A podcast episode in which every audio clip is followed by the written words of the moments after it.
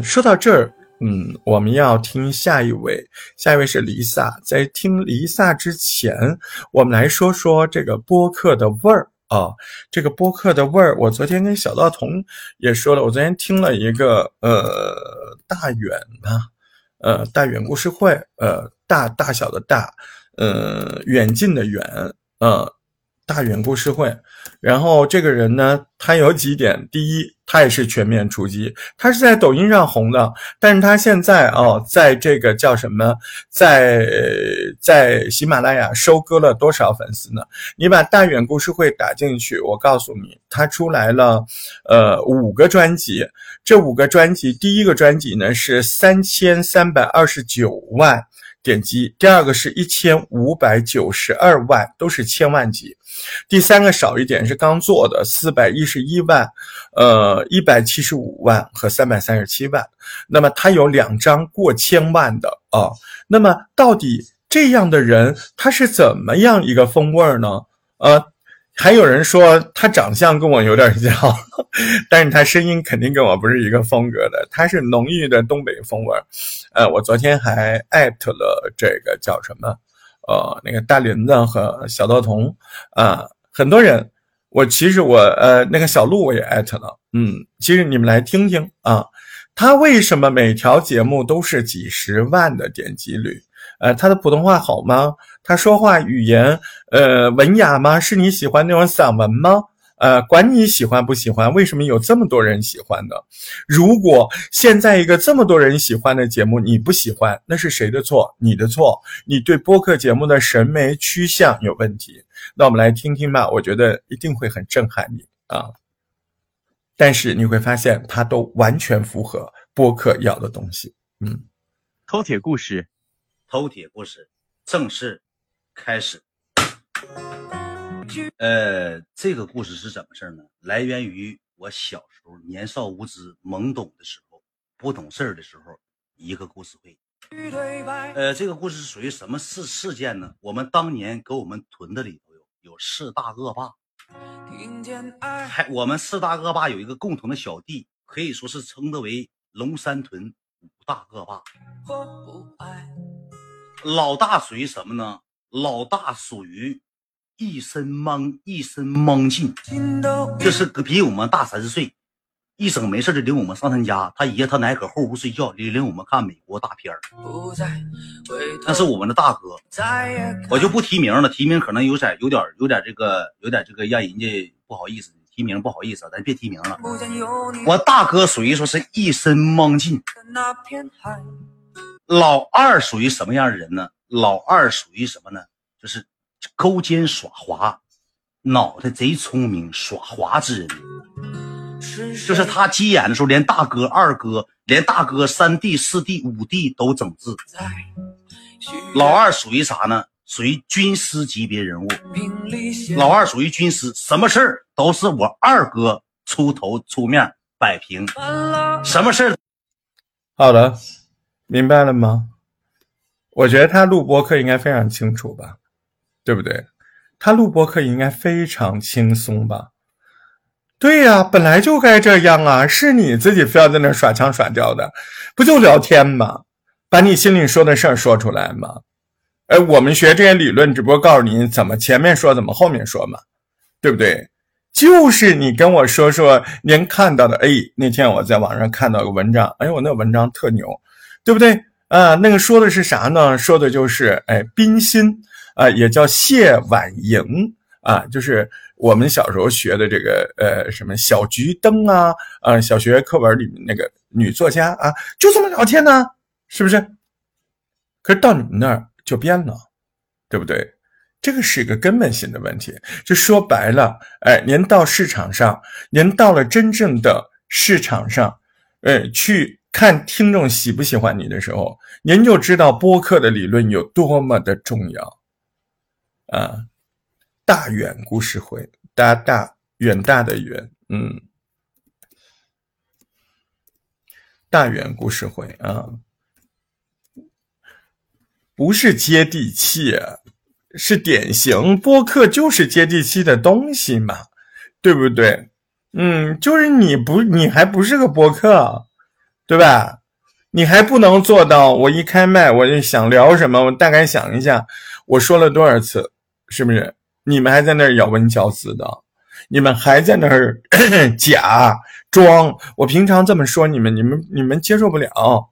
你现在知道了数据，那我告诉你啊，对呀，他就是这样一个人呢，你叫他怎么装呢？彤彤，你教他怎么装呢？他，你去看他直播，你就知道了。他直播就是这样的，哎，他等于说，他每次直播之前，那单元故事会抖音直播之前，他可能要想一下，我今天晚上讲什么，就设计一下嘛，对不对？先讲什么，后讲什么，这故事怎从哪开始聊？他可能就是，呃，随便想一下，或者拿手机打个小提纲，提醒一下自己，这就是。妥妥的播客应该有的标准的，啊，应该有的状态就是这样嘛。所以我就很奇怪，你们每次做个作业好几个小时，我不知道你们在干嘛，我不知道你在干嘛。哎，不就聊个天吗？是不是？哎，怎么这么难呢？我觉得一点都不难。前面一场，我我一个人嘚吧六十分钟，把整个十三节课。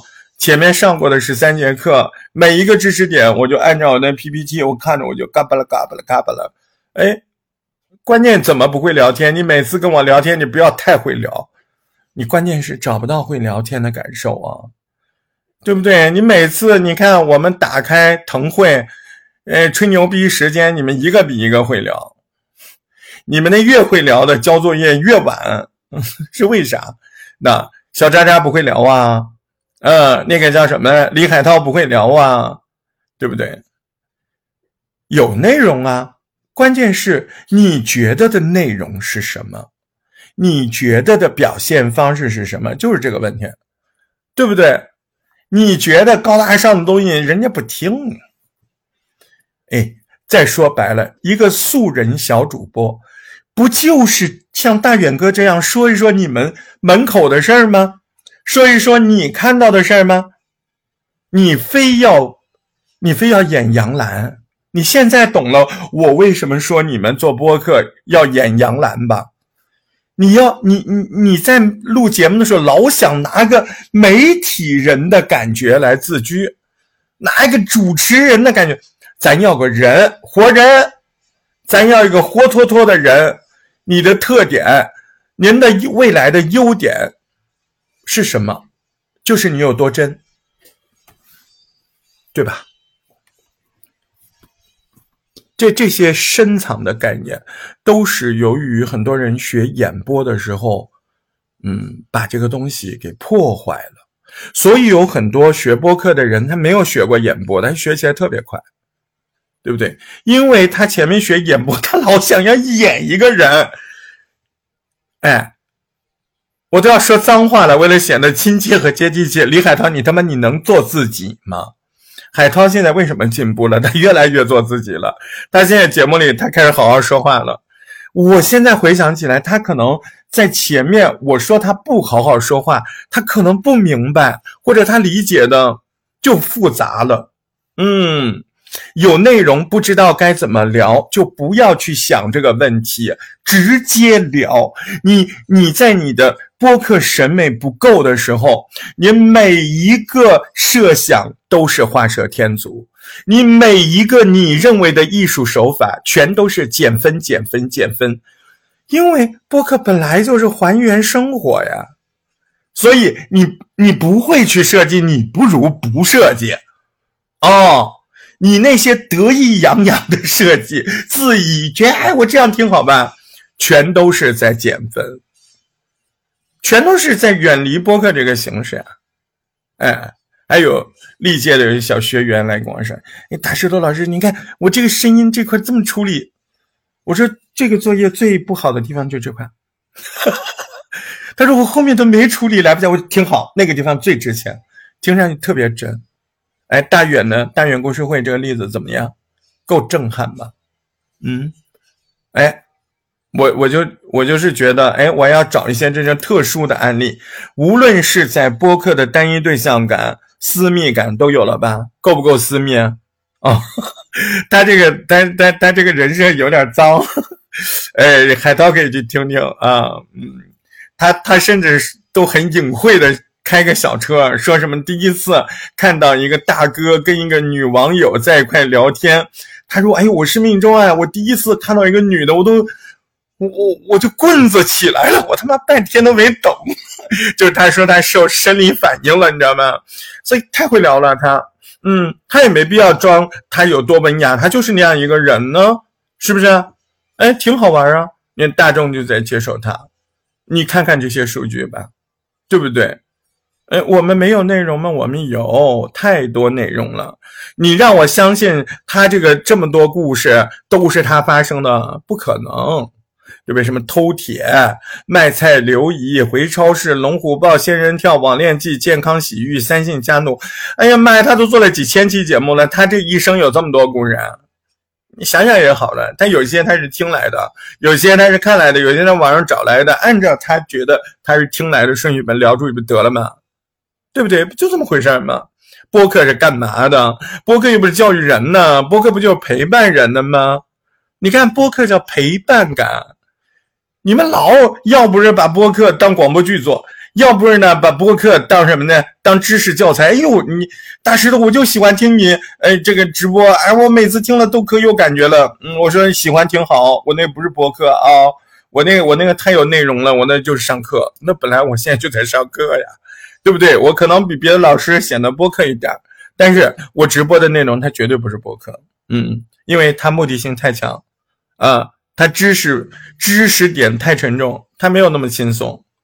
哎，你看他这多轻松，你听一点没听一点，哎，咱们再补回来听点都没关系，好，所以很多人播客做不好，不是因为你能力问题，而是因为你认知问题，你就不知道播客是该怎么好，你就跟姜昆似的啊，你都当上那个局长，你都不知道相声该往哪儿发展，好不好？嗯，咱看郭德纲的票房，对不对？就这么回事儿啊，就这么回事儿嗯。好的，我们再继续回到我们这一次呃作业的呈现。嗯，接下来时间我们刚才说了，我们要听离萨的。我们来看看离萨是跟我们演呢，还是真跟我们聊天呢？呃，估计还是演啊，功力还不够，还放不下来，还接受不了真实的生活。再再给我播客节目再演呢，你就给我回去投胎去。你那么接受不了真实的自己聊天的样子啊？对不对？这才是最铁血的句子。离夏这个节目八分十七秒，题目叫做“时代变了，怒发冲冠，不为别的，就是情绪来了。”这题目有点不太懂。好，就算你是有疑问句吧。啊，来听一下。你说情绪控制不好会有多可怕？上一秒你们还为了一点小事争得面红耳赤，都认为自己是对的，非要争个高下。下一秒，结果对方是让你永远都开不了口了。哎，这不是我在耸人听闻哦，这是我看到的一个新闻，这是一个真实发生的事情，也可能这个事情就发生在你的身边呢。你好，我是 Lisa，我在深圳向你问好。哎，我跟你说，我看到这样的新闻，其实心里蛮不舒服的，你不知道吗？他的吸引力工程概念是有的，也是下药不够重，好不容易把这个控制情绪好不好的事儿说完整了，结果只打了一枪。也许这个事情发生在你身边呢，你不能再来几个也许啊，啊，你不能再来几个难道啊？你会怎么样面对这样情绪失控的时刻呢？你会有你失控过吗？你后悔过吗？哎，其实这是一个，这是一个不能说是病，它还是个挺大的问题。真的，今天好好说说这个。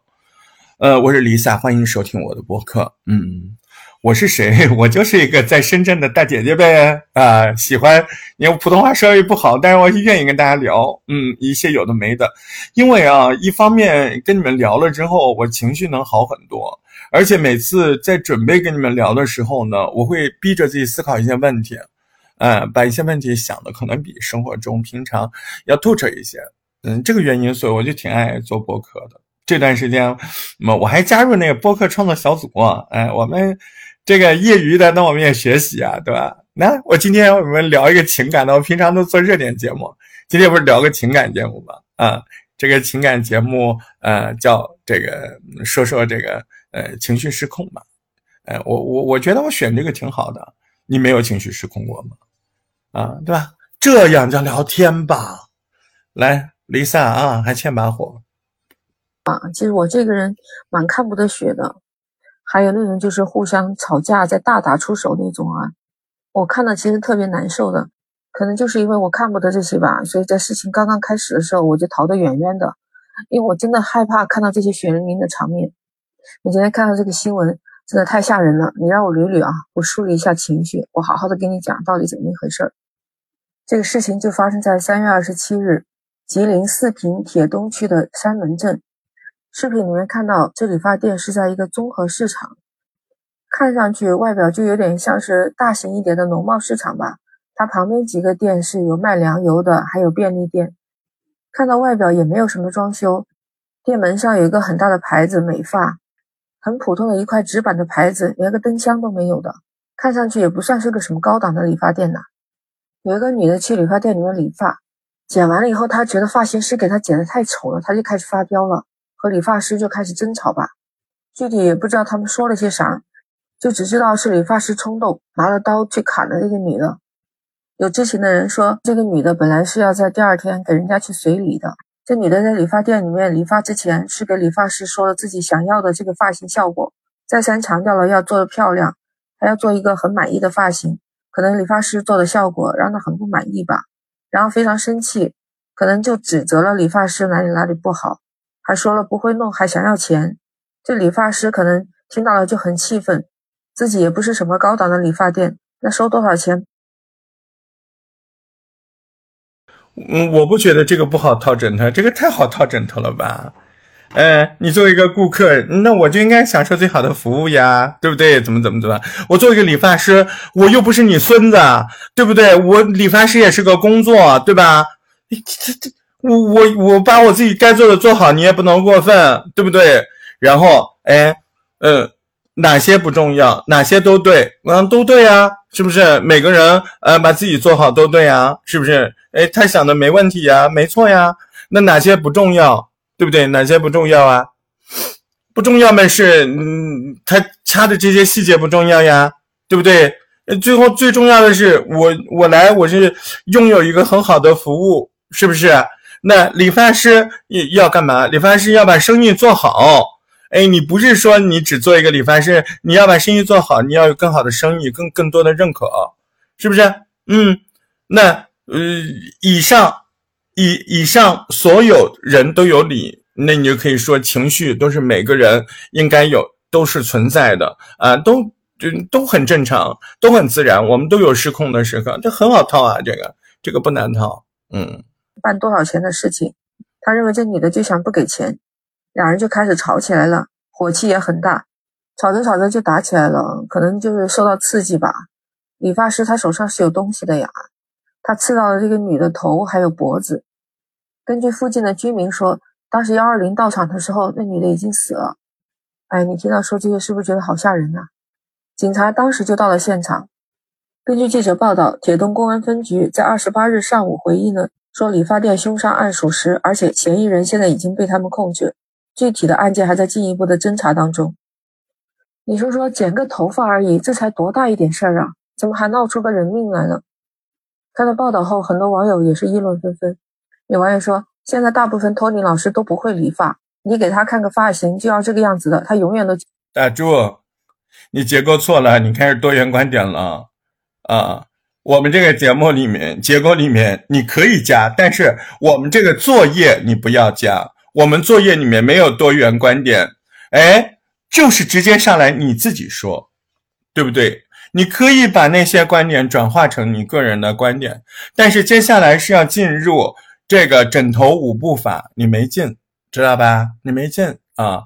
这个这个这个节目还可以，但是明显脑子就乱了啊，没有按照我们指定的结构来。呃，离萨的聊天风味还是不太够，但是已经有点进步了。好，下一位是谁知道童？嗯，哎，搞了两个呀。作业是留给家长的吗？凭什么老师踢了我还打电话教训我？嗯，这个看上又是一个家教节目。呃呃，来听一下吧。Hello，你好呀。嗯，我想问一下啊，你家的孩子有几岁了？上几年级了呀？老师留不留作业？有没有需要家长帮助完成的，甚至是必须家长代为完成的？那你最后有没有帮他完成呀？反正我是遇到孩子的作业我都不会写的时候啊，甚至还有一次呀，我给孩子做作业的时候啊，正当我在那焦头烂额的时候，孩子在那 玩着游戏，听着歌，然后嘲笑我：“爸爸，这么简单的问题你怎么还不会呀？”那我今天就想和你说说这写作业背后的好多的事情啊！我是小道童，依然是那个好词懒做。所以你看，你们再说一个理儿，再找一个方法，你们不再安抚情绪，是不是啊？聊天风味还是不错，但是你在试图解决一个事情的方法，而不是你跟你儿子应该怎么想、怎么情绪。呃，而是你在试图研究一个成熟的家长应该怎么更好的跟孩子相处，这是情感节目吗？这不是，对不对？啊，我们继续来听啊，交流感还不错，嗯。卓的胖子，我在西安给你问好，嗯。这两天呢，我又买了好几本关于亲子教育的书啊，看来我要好好学习学习。那现在呢，先别着急，听我把这个事情好好的说一下，好不好？嗯，就前几天呢，就河南焦作沁阳市的一个学生家长，他在学生的班级群里啊，看到老师发布了这样的一条消息，说老师要求三年级大群啊上传高质量学生观看图片一张，还必须要原图啊，还要优秀学习心得电子稿三百字，每人一篇。而且还是限时的哟，十一点完成。那这个老师发布的时间呢？呃，他那个截图上没显示究竟是几点发布的作业啊？那我就看到了这个家长是晚上九点四十才看到这个作业要求。那你看离十一点还有多久呀？那就是一个小时十九分钟，是吧？这个家长说什么呀？这个家长说家长又有作业了。然后呢？晚上十点十三分，直接就显示你被某某班主任移出群聊。哎，其实他这一块讲述还挺有趣的啊，呃，就是故事背景讲述还挺有趣的。嗯，那我们接下来就要听他套用的法则怎么样了。那情感节目的五步他用了吗？啊，我们来看枕头法，他到底怎么用？我觉得有点难呐，因为这个不，他选的这个主题不是个典型的情感节目啊。还听的还不错，嗯，哎，所以今天的作业创作练习，很多人把情感节目做成了 家庭教育节目，做成了热点节目，做成了短视频转述节目，就是没做情感节目。好，我们继续来听听啊，这一位，嗯，然后呢，这件事情还没结束啊，那这个家长被移出群聊，他肯定是觉得挺气愤的呀，你这个东西，嗯，时间要求的也太紧了，太赶了，所以他可能也就吐槽了一下呗。他就发到自己朋友圈上了，结果第二天，他就接到老师打来的电话，噼里啪啦给他一顿说，然后语气态度肯定也挺差的呗。那估计他也是挺气愤，他就把这些事情发布到网上了，就引起了大家的这个热议啊。目前的消息呢，就是这个庆阳教育局回应，啊，正在介入调查，反正现在结果也没出来啊。但是我想这件事情，如果站在家长的角度的话，肯定是觉得这个事情时间特别紧急呀，你任务也很急呀，是吧？那基本也就是当天发布的呗，等着家长看着，最多也就是一个多小时了，然后又要三百字的电子稿，嗯再打开电脑，再准备准备，再写。要是整天操作电脑的人嘛，那使使劲儿，没准还能完成。但你一旦对电脑什么不是很熟悉啊，或者是咋？那我觉得他很难在晚上十一点左右完成呀，这个时间真的是挺赶的。再加上如果要是白天干活累了一天，到晚上肯定是困得不行啊，这有点强人所难了。再说啊，他也许有可能会遇到和我一样的情况呀，他不会写呀，是不是？好多时候真的是小学生的题呀，啊，上了大学的家长都不会做呀。而且其实还有一点最重要啊。这个家长没说不做，他只是在群里抱怨了一下，是吧？而且也不是说，哎，怎么又有作业呀？怎么样？只是有一点隐晦的，呃，抱怨了一下，就是说，家长又有作业了，结果呢就被踢了，然后第二天又被教训了，是吧？那我想作为家长来说，肯定是会不高兴的呀。可是我又想了想啊，这件事情其实也不能完全站在家长的角度。那如果站在老师的角度的话，那我是老师，对不对？那我布置的作业，那学生就应该完成啊。至于你完成完不成，那我肯定后面会有其他的惩罚措施，对吧？那你根本做都没做，对不？你直接就在群里抱怨，你抱怨啥呢？家长不是应该都以身作则吗？你说你这种态度，做个作业都唧唧歪歪的，那你后面还学不学习啊？我随随便便安排几项作业，然后你这个理由那个理由的，而且别的家长也都没说啥呀，就你自己在那叨叨叨叨叨叨，那我不提你提谁呢？是不是？反正吧，这件事情我就看着就是公说公有理，婆说婆有理，反正大家都站在各自的立场上，都觉得自己都对。那从我们旁观者的角度来看呢，那家长做的也对呀，老师做的也对呀，都对。那谁错了呢？谁都没有错，是吧？错在哪儿了呀？其实我觉得这件事情最主要的问题是在于，错在老师和家长不能有效的沟通。你说是不是这么回事儿啊？你说这一共才多大点事儿，根本就没多大事儿，对不对？那你要说作为家长来说，你跟老师说一下，哎呀，今天太晚了，然后我又刚看着这个东西，我们完成的晚一点，老师你看行不行？是不是？他如果态度要是委婉一点。那可能老师也不会把他踢出去，是吧？同时呢，这件事情如果从老师的角度来看，那他留这个作业的目的是为了什么呀？是不是就是为了提高嗯学生的能力，锻炼学生的写作能力呀？既然最终目的是为了学生好，为了提高学生的学习能力，那你是不是可以跟家长解释一下呀？可以解释一下，说，哎，这个呃作业很重要，这个任务很重要，嗯，还希望家长尽量配合一下。如果实在不能配合呢，那你可以稍微迟一点交，对不对？这个作业不是高考考试，是吧？